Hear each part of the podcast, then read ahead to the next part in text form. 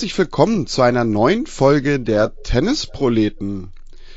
Ja, wir gehen Richtung Saisonfinale. Die Finals bei der WTA, die Next Gen Finals bei der ATP, sie sind in vollen Gang. In der nächsten Woche küren wir auch noch, ja, quasi den inoffiziellen Weltmeister bei den Herren, wie wir immer so schön sagen. Also, es geht alles Richtung Saisonrückblick, trotzdem noch voll in der Saison dabei ist natürlich Tobi. Hallo Tobi. Hi Daniel. Ähm, ja, herzlich willkommen auch an alle zurück zur neuesten Folge, diese Woche ohne Gast. Ähm, aber du hast es gerade eben schon äh, gesagt und äh, wir haben es eigentlich gar nicht als Punkt für heute drauf, aber du hast die ATP Finals nächste Woche schon angedeutet und wir küren den Weltmeister. Kurze Frage an dich. Äh, freust du oder guckst du mit Spannung dieses Jahr drauf auf die ATP Finals? Und oder ist das wie jedes Jahr für dich eher so, ja, ist halt so ein Ausklang der Saison? Ja, also für mich sind die gar nicht groß anders, ähm, weil, also es hat so, so gewisse Gründe. Einerseits war es in den letzten Jahren ja so, dass jetzt nicht unbedingt Djokovic, Nadal, Federer, wenn er dabei war, das Ding irgendwie groß dominiert hätten. Wir hatten da ja immer verschiedene Sieger. Von daher, ähm, glaube ich, kann man hier sogar die Frage eher mal umdrehen. Ist nicht eher das Spannende, ob Djokovic mal wieder die Finals gewinnt? Ähm, insgesamt ist es jetzt aber natürlich auch so dadurch gewesen, glaube ich, dass er in Paris so dominiert hat. Ähm, ja, dass man fast schon wieder so ein bisschen mit den gewohnten alten Verhältnissen irgendwie in dieses Turnier geht. Äh, von daher würde ich jetzt auch sagen, das ist jetzt kein besonderes Highlight, sondern ich freue mich da genauso drauf eigentlich wie jedes Jahr. Du hast ein bisschen Gruppenformat, wo ich ja weiß, dass du dich damit immer sehr schwer tust. Ich finde ja diese Abwechslung am Ende der Saison immer ganz schön. Ähm, und man sieht halt natürlich einfach nochmal, das ist bei der WTA ja genau dasselbe, da sprechen wir jetzt ja gleich auch nochmal drüber, ähm, die Besten der Besten des Jahres jeweils immer gegeneinander. Also du weißt, du hast keine, ich sag jetzt mal, langweilige erste Runde mit einem Fünfsatz-Match, das in drei Sätzen nach 63 Minuten vorbei ist. Ja, ja. Ja, da ist was dran. Ein Gruppenformat ähm, schauen wir uns dann an und du sagst es, findet ja diese Woche auch schon statt in Form der Next Gen Finals, also sozusagen die Juniorenausgabe der ATP Finals für die nächste Next Gen, für die nächsten Jungen, die jetzt schon ranwachsen. Mir geht's ja immer noch so, dass äh, oder was heißt immer noch so, so gefühlt ist das immer noch Zverev, Rublev, Medvedev, Tsitsipas, aber die sind halt erwachsen geworden inzwischen und inzwischen eben auch so gut und äh, so hoch im Ranking, dass sie eben nun die Protagonisten bei den ATP Finals sind, während äh, bei Next Gen, ja, da muss man sich eben doch dran gewöhnen, jetzt eben wirklich die, die nächste Runde dran ist an, an jüngeren Spielern.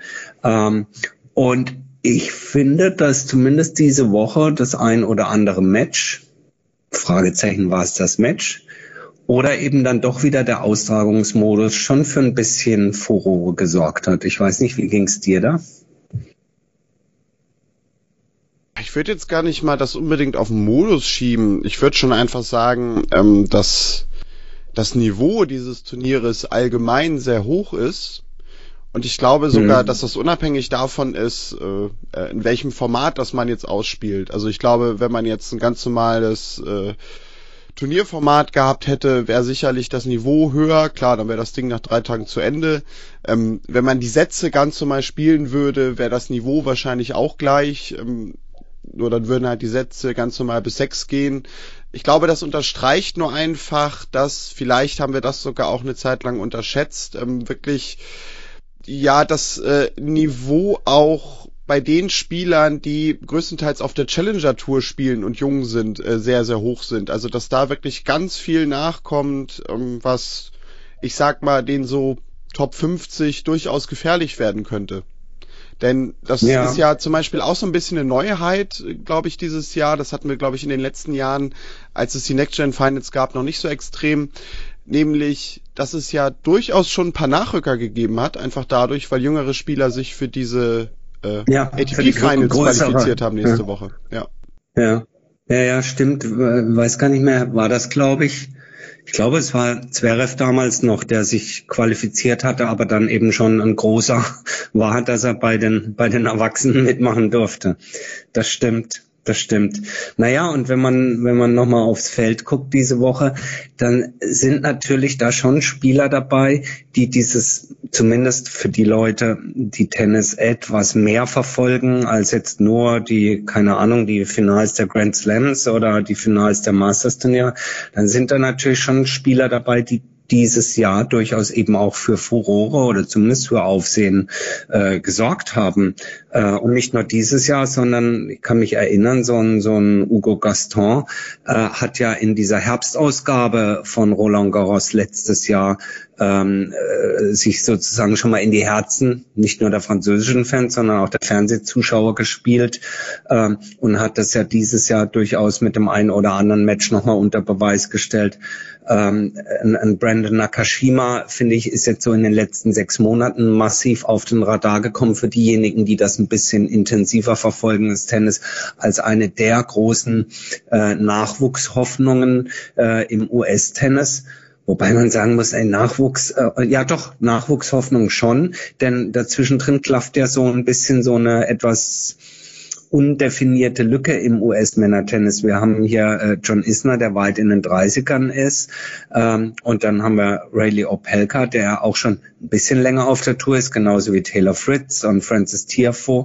Aber denen ja allen zumindest mal ein Fragezeichen hinten dran gesetzt werden, ob sie es wirklich in die Top Ten mal schaffen können und durchaus eben auch ja, schwankende Leistungen zeigen und eben so ein Brandon Nakashima, wie gesagt, dieses Jahr ähm, äh, durchaus mit mit mit äh, Hingucker-Elementen. Sebastian Korda, auch er, letztes Jahr meine ich, war das schon bei der Herbstausgabe von Roland Garros für, äh, ich glaube, er ist bis Achtelfinale oder sowas, hat dann da, glaube ich, gegen Nadal, ich glaube, es war ein Montag oder sowas, ähm, äh, verloren gehabt. Naja, und dann ähm, sicherlich wage ich mich jetzt mal nicht zu weit aus dem Fenster. Wenn die ATP ihren Aussteiger des Jahres kürt, dann wird sie wahrscheinlich an Carlos Alcaraz nicht vorbeikommen.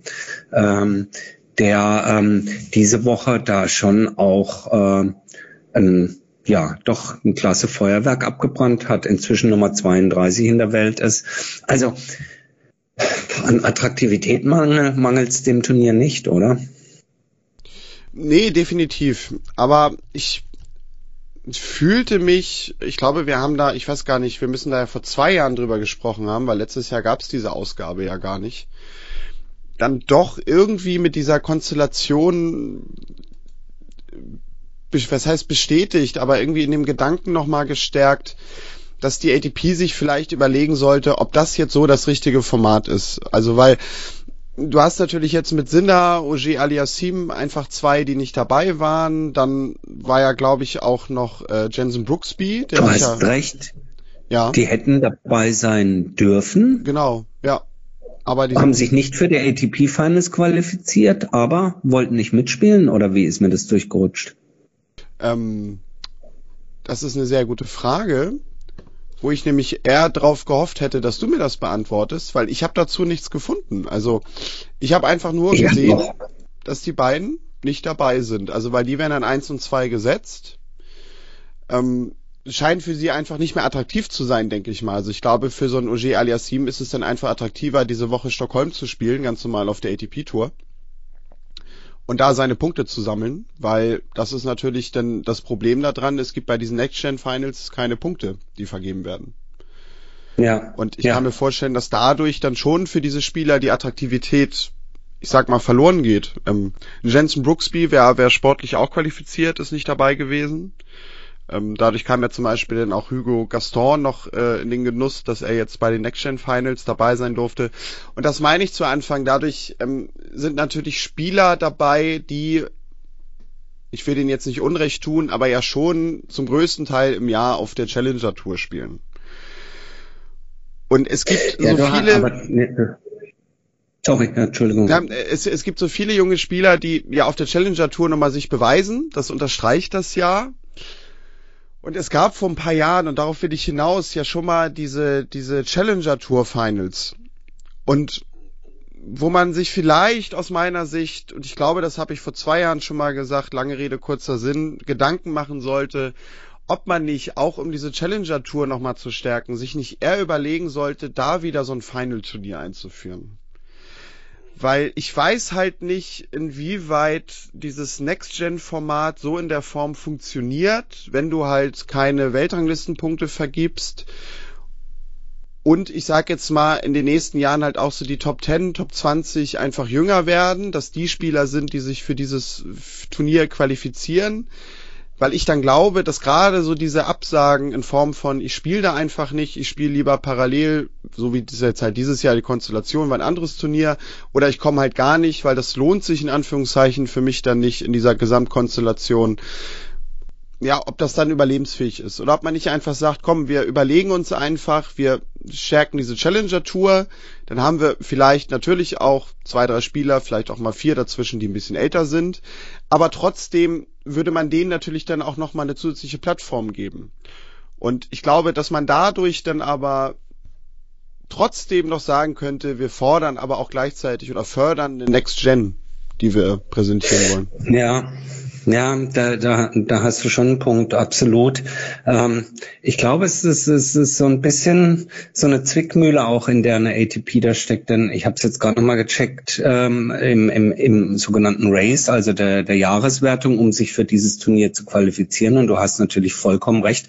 An eins Janik Sinner und an zwei Felix Auger-Aliassime, äh, die ähm, ich habe wirklich nichts drüber gelesen, aber ich denke mal, dass deine Vermutung absolut stimmt. Warum sollen die das machen? Warum sollen die das machen, wenn sie also, ich weiß gar nicht, wo sind da im, im, im Gesamtrace, also im Race um die ATP Final stand, kann ich parallel nochmal nachschauen. Ähm, aber warum sollten sie da hingehen, wenn sie gleichzeitig eben, genau, Yannick Sinner ist Neunter im Race für die wirklichen Finals. Wenn er das geschafft hätte, wäre er selbstverständlich hingefahren, überhaupt keine Frage, ähm, in dem Fall nach Turin. Aber ansonsten, klar, versucht er 250 Punkte in, in Stockholm zu sammeln, genauso wie ähm, was nicht geklappt hat, by the way, ja, genauso wie äh, Felix Auger Aliasim, äh, der eben in Stockholm äh, hier auch im Halbfinale steht und genau lieber diese Punkte dort mitnimmt, als dass er sich äh, in Mailand da verdingt. Da bist du, hast du vollkommen recht. Interessant, nur nochmal sozusagen gefühlt, ist es aber auch wirklich so, dass für mich Auger Aliasim schon wieder so lange auf der Tour mit dabei ist, dass ich den gar nicht verortet hätte in so einem Nachwuchsturnier. Und äh, selbst ein Yannick Sinner, ähm, wobei der gefühlt äh, doch deutlich später als als Oje Aliassim dann nach oben kam. Ist er de facto auch, ja. Aber da hast du einen Punkt und wenn man sich dann eben das Starterfeld anguckt, dann sind das eben die Leute, die paar Leute, die dieses Jahr, ich habe schon gesagt, für Aufsehen gesorgt haben und wo du ziemlich sicher gehen kannst, dass die in den nächsten ein oder zwei Jahren äh, vielleicht noch spielberechtigt werden, wenn du so einen Alcaraz nimmst zum Beispiel, aber der wird einen Teufel tun, da nochmal anzutreten, wenn er stattdessen äh, wichtige Weltranglistenpunkte in Richtung, keine Ahnung, Top 20, Top 10 sammeln kann. Ja, guter Punkt. Ähm, die Damen haben das Problem nicht, oder? Die haben nämlich gar keinen Next Gen. Ja, da hatten wir vor zwei Jahren ja auch schon mal gesprochen, ne? Also, dass wir sagten, eigentlich müsste die WTA das auch machen. Aber dann wäre es ja. ja. in manchen Konstellationen so, dass äh, die WTA Finals gleichzeitig Next Gen Finals sind. Ähm, ja, aber weil genau. sie im Großen und Ganzen so, weil sie im Großen Ganzen sowieso schon so jung sind. Wobei bei den diesjährigen Finals ist es, ähm, ist es durchaus etwas äh, im Tennissinne das gesetztere Alter. Da ist die jüngste Iga Schwontek mit 20 Jahren. Äh, und dann haben wir eher mit Verlaub so die Mit-20er. Ähm, also alle anderen ähm, sind dann ähm, um, um, die Mitte 20 und älteste in dem Reigen ist Karolina Pliskova mit 29 Jahren. Also dort hätte man durchaus dieses Jahr ein, ein WTA Next Gen machen können mit einer Corey Goff, äh, mit einer, ähm, naja, Schwantek wäre eben qualifiziert gewesen, aber wie sie alle da sind, also ähm, Corey Goff, dann natürlich Raducano, äh, Leila Fernandes und, und, und. Hätte ein interessantes Turnier werden können, aber läufst in die gleiche Zwickmühle dann im nächsten oder übernächsten Jahr rein, die du gerade eben schon bei den Herren skizziert hast, wahrscheinlich.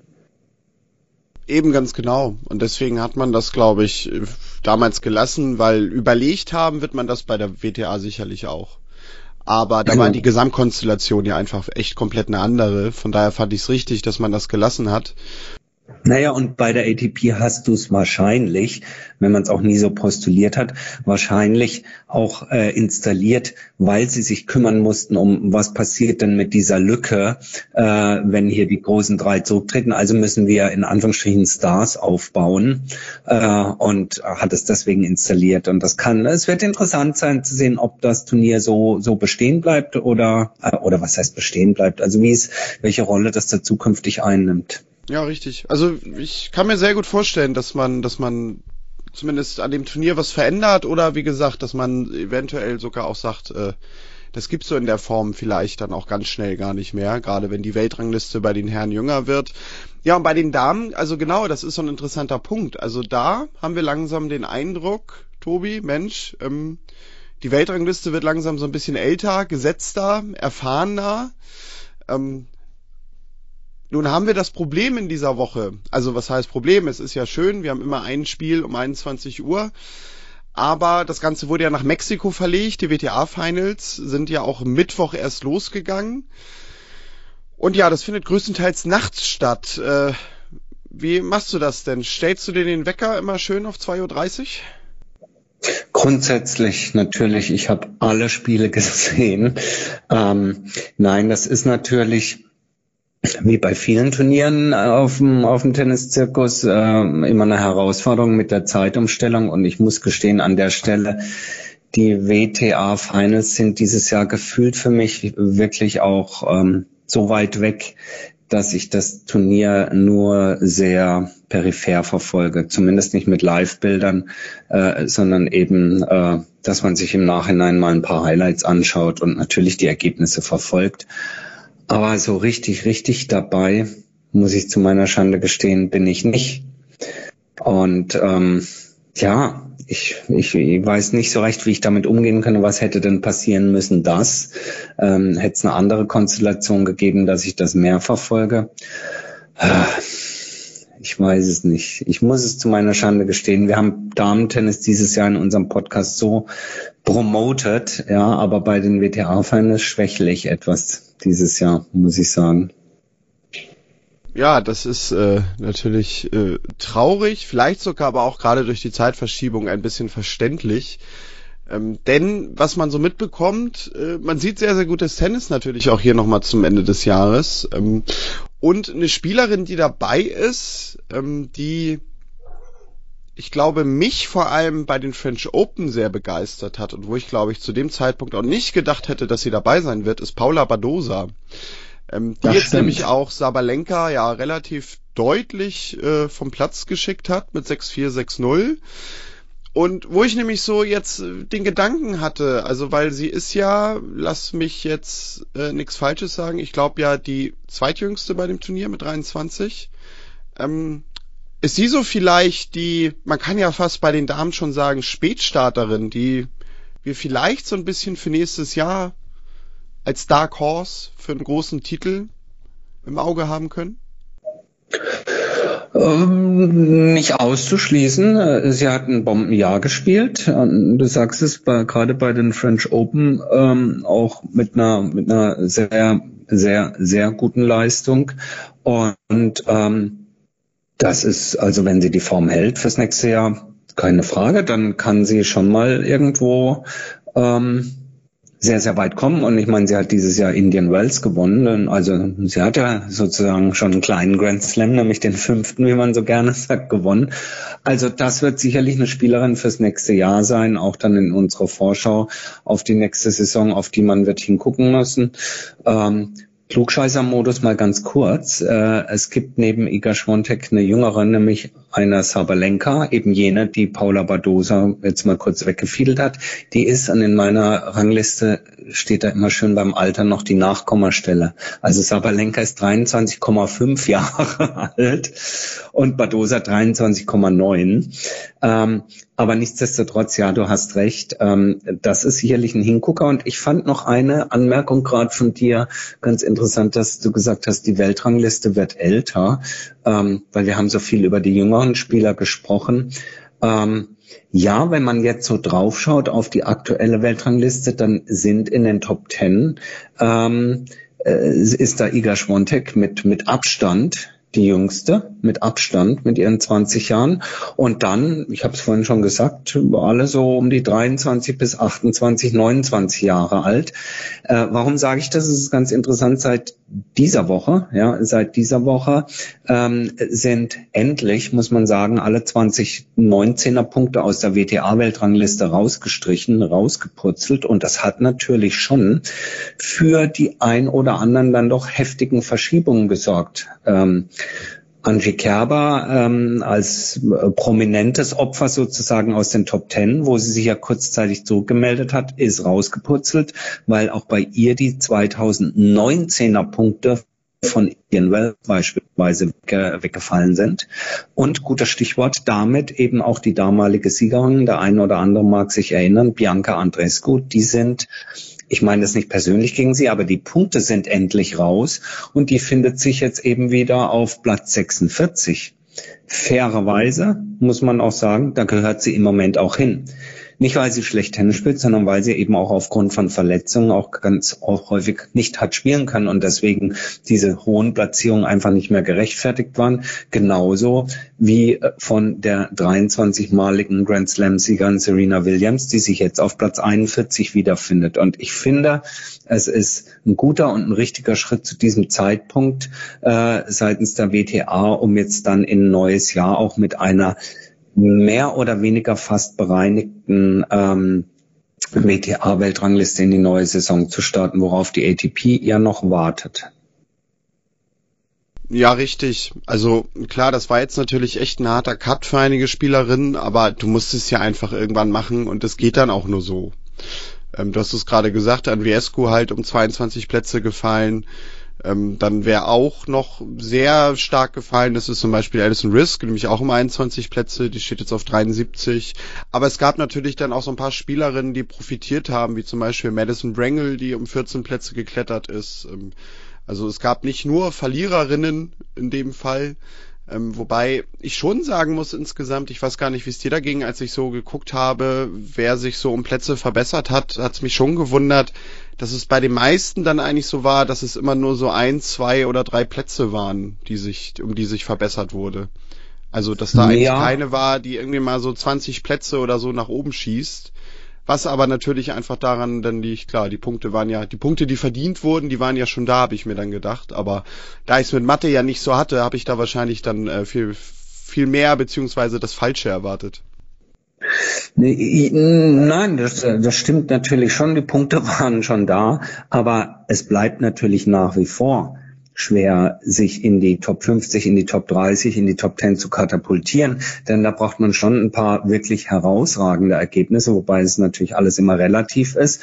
Äh, und natürlich macht jetzt ähm, eine, eine Emma Raducano nicht nochmal einen zusätzlichen Sprung, sondern die hat sich diese ähm, äh, Nummer 20 eben verdient äh, durch den Sieg bei den US Open. Während einfach oben, finde ich, wenn man sich so die Top 10 anschaut, ähm, da meines Erachtens jetzt eben aber auch zu Recht die Spielerinnen stehen, die, wenn man auf das Jahr 2021 zurückblickt, für ähm, Aufsehen, für Furore gesorgt haben, die kontinuierlich Ergebnisse abgeliefert haben, nicht immer Turniersieger, aber weit gekommen sind.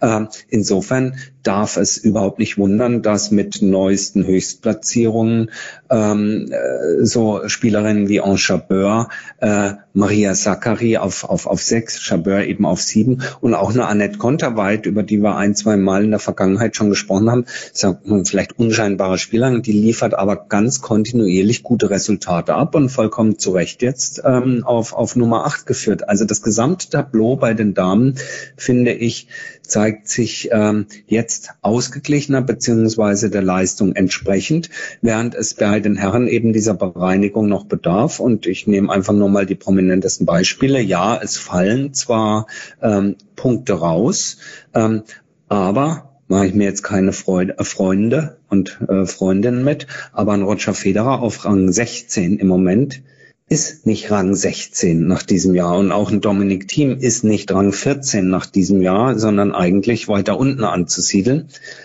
was nichts gegen das spielerische Vermögen dieser Spieler bedeutet, ähm, sondern die haben einfach auch ganz viel Pech gehabt, in dem Fall eben Verletzungspech. Nur da haben wir eben noch diese Schieflage. Aber zurück zu den Damen. So, einen Punkt habe ich natürlich noch. Ähm, ich habe sie gerade angesprochen. Emma Raducano hat einen neuen Trainer. Was gelesen? Ja, äh, und den kennen wir sogar sehr gut. Äh, nicht nur, weil er Schleswig-Holsteiner ist, sondern weil er jahrelang ja Angelique Kerber trainiert hat. Äh, jetzt gerade wieder, ich glaube so knapp anderthalb Jahre haben die beiden zusammengearbeitet. Und ja, jetzt äh, haben die beiden sich wieder getrennt und Tom Bates wird neuer Trainer von Emma Raducanu. Ähm, nun habe ich da schon sehr schräge Kommentare in Richtung Emma Raducanu zugelesen, aber vielleicht erstmal zur... Nicht so schräge Kommentare. Ja, komme ich gleich zu. Ähm, aber vielleicht erstmal zur bisherigen Spielerin, nämlich Angelique Kerber. Mein erster Gedanke war dabei, oh Gott, jetzt hört sie also wirklich auf. Ging es dir auch so? Ähm, ja, es war eher so, bei mir war es eher so ein, ein, ein Nebengedanke äh, oder die, die Kombination aus beiden. Äh, dass sie aufhört, aber nicht jetzt sofort, sondern äh, die Vermutung, die ich habe oder hatte, ist, naja, dann hört sie eben jetzt im kommenden Jahr auf. Also die nächste Saison wird ihre letzte sein. Und äh, deswegen, weil sie dem guten Torben Belzer keine Steine in den Weg legen möchte, äh, darf der sich schon mal umschauen oder sowas. Das war mein erster Gedanke. Und jetzt kamen aber noch so ein paar neue Informationen ans Tageslicht sozusagen, dass erstmal der Vertrag bei aller Freundschaft zwischen Kerber und Belz werden auch dort natürlich Verträge geschlossen. Äh, der Vertrag ähm, von Torben Belz lief nach dem Turnier in Palm Springs in den USA, äh, lief der aus. Also sie hatten erstmal sowieso nur einen Vertrag bis dahin geschlossen. Und jetzt begeben wir uns ins, nee, noch nicht ins Reich der Spekulation. Äh, Ende Oktober traf er sich dann äh, mit Emma Raducano, um mal das so zu besprechen. Ich weiß noch nicht, wer da auf wen zugegangen ist. Es ist aber davon auszugehen, dass wohl Raducano bei ihm angefragt hat und nicht andersrum. Ähm, so, und jetzt begeben wir uns ins Reich der Spekulation. Äh, jetzt läuft der Vertrag aus und man hätte ja durchaus zwischen Kerber und Belz auch sagen können, naja, dann kommt, wir verlängern noch mal ein Jährchen. Und da bin ich wiederum bei dir. Da glaube ich, aber es ist wie gesagt eine Spekulation, ist natürlich schon der Fall, dass man hingehen muss und sagen muss, okay, äh, pass mal auf, Angie, wie lange spielst du noch? Und äh, ich muss auch an meine und möchte auch an meine Zukunft denken und ich möchte mal hören, was der Markt so hergibt. Ja? Dass also das irgendwie schon eine Rolle spielt. Ich glaube nicht, dass die beiden im Bösen auseinandergegangen sind. Überhaupt nicht. Gibt es eigentlich auch keine Anhaltspunkte nach dieser Saison. Turniersieg in Bad Homburg, Halbfinale Wimbledon. Insgesamt finde ich wieder, nee, nochmal kurzzeitige Rückkehr in die Top Ten. Ähm, aber ich glaube schon, dass, ähm, oder könnte mir vorstellen, dass ähm, das durchaus eine Rolle spielt, nämlich zu sagen, wie lange ist Kerber noch auf der Tour und welche Optionen gibt der Markt her. Und wenn dann natürlich so jemand wie Emma Raducano auf Torben Belz zukommt, ja meine Güte, dann äh, ist das aus meiner Sicht eine riesen, na nicht Chance für ihn. Das klingt jetzt so, als müsste er noch was beweisen, aber es ist eine, eine, eine, ein, ein, ein super Job, eine super Herausforderung, so eine junge Spielerin zu formen und zu begleiten.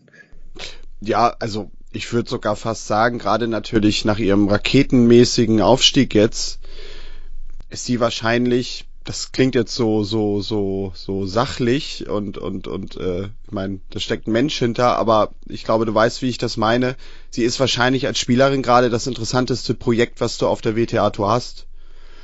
Und du hast es ja gerade gesagt, also die beiden sind im Guten auseinandergegangen und wahrscheinlich ist es dann auch wirklich so, dass man dann ab einem gewissen Punkt sagt, okay, es muss halt auch irgendwie weitergehen und ein Bates muss sich das weiß er ja auch vorher, nach einer Angie Kerber, wenn sie ihre Karriere beendet, eh irgendwie weiter orientieren. Der will sich dann ja nicht zur Ruhe setzen. Ich glaube, ähm, dafür mag er den Job auch selber viel zu gerne.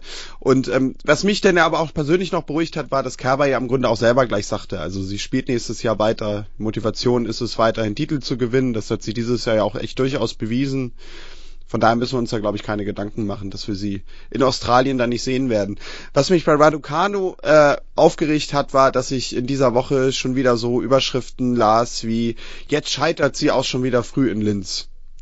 Ach ja, ach das Gott. äh, finde ich Güte. halt leider echt total drüber und ist, finde ich, dieses absolute, weiß ich nicht, typische Clickbait und ich habe sogar irgendwo was auch gesehen von, äh, das war nicht blamabel, das war irgendein anderes Wort, was da benutzt wurde, wo ich mir echt so dach, denke, ey Leute, bitte lasst es einfach. Also Ja, das ist natürlich totaler Käse. Ähm, man wird ähm, auf der einen Seite hoffen, dass äh, sie selber sich solche Schlagzeilen nicht zu Herzen nimmt, aber selbst wenn sie das alleine nicht äh, oder noch nicht so gut einordnen kann, was ich zwar nicht glaube, dann ist natürlich, um auf ihn zurückzukommen, so ein äh, Torben Belz, glaube ich, schon ein, ein klasse, äh, klasse Trainer für sie. Denn auf der einen Seite ist er ähm, ist er ähm, mega erfahren, aber ich glaube, was was noch ausschlaggebender ist, ist, dass er mit ähm, Kerber eben eine Spielerin betreut hat äh, und nicht nur zum Erfolg geführt hat, sondern über unterschiedliche Phasen äh, betreut hat und eben auch schon in sehr jungen Jahren schon. Und ähm, das, glaube ich, macht natürlich schon auch nochmal eine gewisse Qualifikation aus. Äh, du könntest dir als Emma Raducanu wahrscheinlich mehr oder weniger fast jeden Trainer im Moment nehmen. Aber diese Frage, wer, wer bringt denn welche Erfahrung mit? Also nicht nur, wer bringt welche Titel mit, sondern wer hat Spielerinnen gecoacht, die ähm, 18 Jahre, 19 Jahre äh, jung waren äh, und bringt dadurch eben ja unterschiedliche, ja, unterschiedliche Skills damit rein, äh, die dem, die dem Alter entsprechend sind. Ich glaube, das habe ich jetzt etwas verschwurbelt ausgedrückt. Ich hoffe, du und ihr wisst, was ich meine. Das ist das eine. Und das zweite ist, dass ähm, Torben Betz war leider noch nie bei uns in der Sendung. Vielleicht hört er uns ja aber, dann beste Grüße und er ist herzlich eingeladen, bei uns auch mal mitzumachen. Ähm, das aber in das, wie man ihn erlebt, in Interviews und wie er sich gibt, finde ich, ist er ja durchaus äh, nicht nur ein guter Trainer, sondern auch ein sehr scheint mir sehr umgänglicher und vor allen Dingen auch humorvoller Zeitgenosse. Und da denke ich mir so, das passt eigentlich ganz gut zu ähm, auch zu dem britischen humorvollen. Ähm, dass das ähm, ja, dass das ganz gut passen könnte mit den beiden. Lassen wir uns mal überraschen. Richtig. Es wird auf jeden Fall spannend. Natürlich auch spannend, ähm, wen Angelique Kerber denn jetzt uns als Trainer präsentieren will, ob sie nochmal einen richtigen festen Tourcoach hat. Natürlich, du zeigst gleich auf deine Person. Vielleicht wird's ja auch jemand vom Suchsdorfer SV. Ich weiß nicht, Oke, Lasse, Matthias, die könnten wahrscheinlich alle viel lernen von Angie Kerber. Das wird ihnen wahrscheinlich gut tun. Ähm, auch wenn sie das jetzt wahrscheinlich nicht hören wollen. Aber ja, Tobi, ähm, ich würde sagen, wir sind am Ende für diese Woche. Wir verfolgen mal so, was an den nächsten Tagen noch passiert bei Next Gen und WTA Finals. Dann am Sonntag starten auch noch die ATP Finals, wie wir zu Anfang der Sendung schon gesagt haben. Dann würde ich sagen, sind wir durch für diese Woche. Ihr könnt uns folgen und natürlich auch kontaktieren bei Instagram, Twitter und auch bei Facebook. Das Ganze findet ihr unter Tennisproleten. Welch ein Zufall. Schreiben könnt ihr uns auch per Mail, kontakt.tennisproleten.de. Und wenn ihr ganz viel Sehnsucht nach uns habt, dann hört uns einfach in der nächsten Woche wieder, weil dann gibt's eine neue Folge. Tobi, dir vielen Dank. Euch da draußen vielen Dank fürs Zuhören. Wir hören uns in der nächsten Woche wieder. Bis dann, macht's gut und tschüss.